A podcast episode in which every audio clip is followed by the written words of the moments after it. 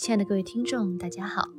欢迎再次来到北美地产学堂。今天我们想要分享的是关于 HELOC。想开 HELOC，未雨绸缪，但又怕银行雨天收伞，我该怎么办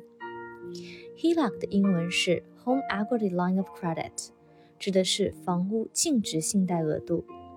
是以房子的资产净值为基础的贷款。比如说，你的自住房今年估价为二十万美元，而你只有十万美元的住房贷款。如果你申请 HELOC 的银行允许你提出百分之八十五的资产净值，那你就会被批准一个额度约为七万的 HELOC 账户。那这个七万呢，是在二十万的基础上乘以百分之八十五减去十万。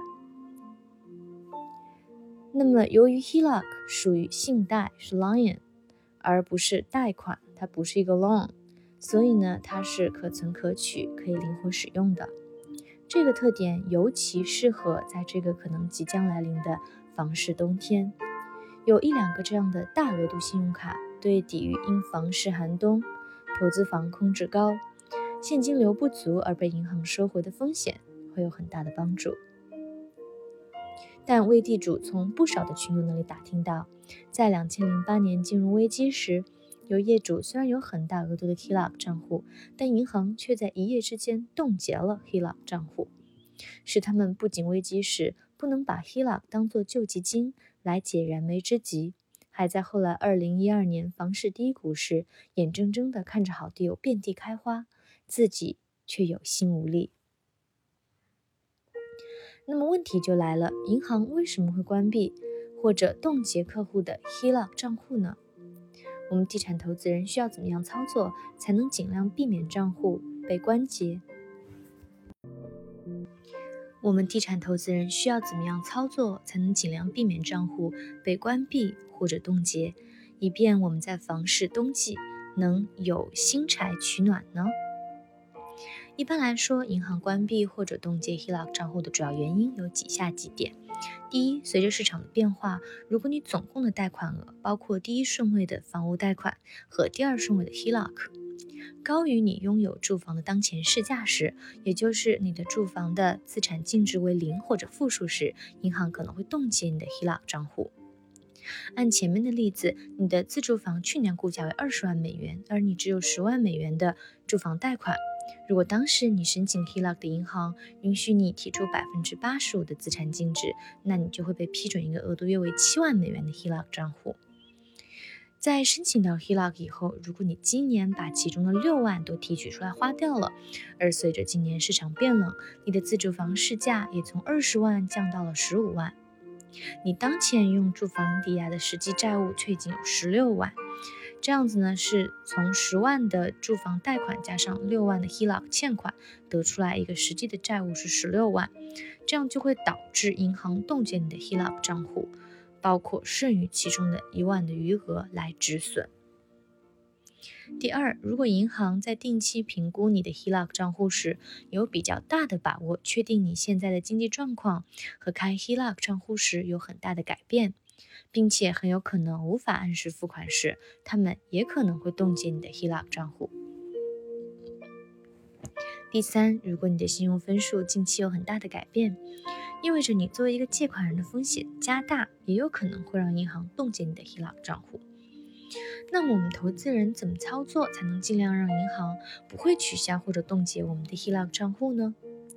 第一，每个银行可能都会有不同的规定，所以多和你的银行或者信用社交流，了解他们的规定和期望值。如果发现银行减少或冻结 HELOC 的额度，尽快和银行或者信用社来沟通，问清楚是什么原因造成的，如何修复。第二，仔细阅读你的 HELOC 条款。看借贷方在什么情况下可以立马追缴你的所有余额，什么情况下会取消和冻结你的账户。一般来说，银行在你的 HELOC 里面有欠款时，更多的会选择冻结而不是关闭你的账户。第三，尽量保证你的第一顺位房屋贷款和第二顺位的 HELOC 总额不要超过房屋的市值的百分之七十到百分之七十五。第四，尽量不要提取多出 HELOC 总额度的百分之三十。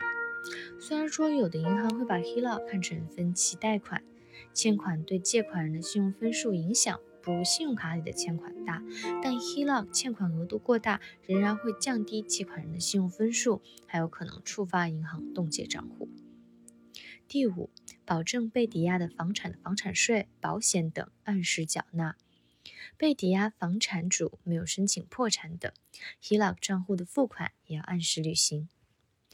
第六，还有网友建议，即使当前不需要使用 HELOC 账户，也可以取出一点余额，这样一是可以防止银行可能会直接关闭账户，也还可以让银行有点零花钱，利息可以赚。看到这里，大家心里可能已经清楚了。银行关闭或者冻结 HELOC 很有可能的原因，就是要防止借款人的贷款额度高于他的资产价值，把银行暴露于过大的风险之下。其次，借贷人要继续保证自己的优良借贷信誉，也就是说，想要银行不来雨天收伞，就要保证自己这里天天是艳阳天。只要大家遵循这些大的原则，在操作的时候尽量不要去触碰这些可能引发银行冻结账户的机会，或者冻结账户的机制，就能够巧妙的运用 HELOC 为自己房地产投资的风控再加一道保险啦。感谢您的收听，那北美地产学堂下次再与您见，拜拜。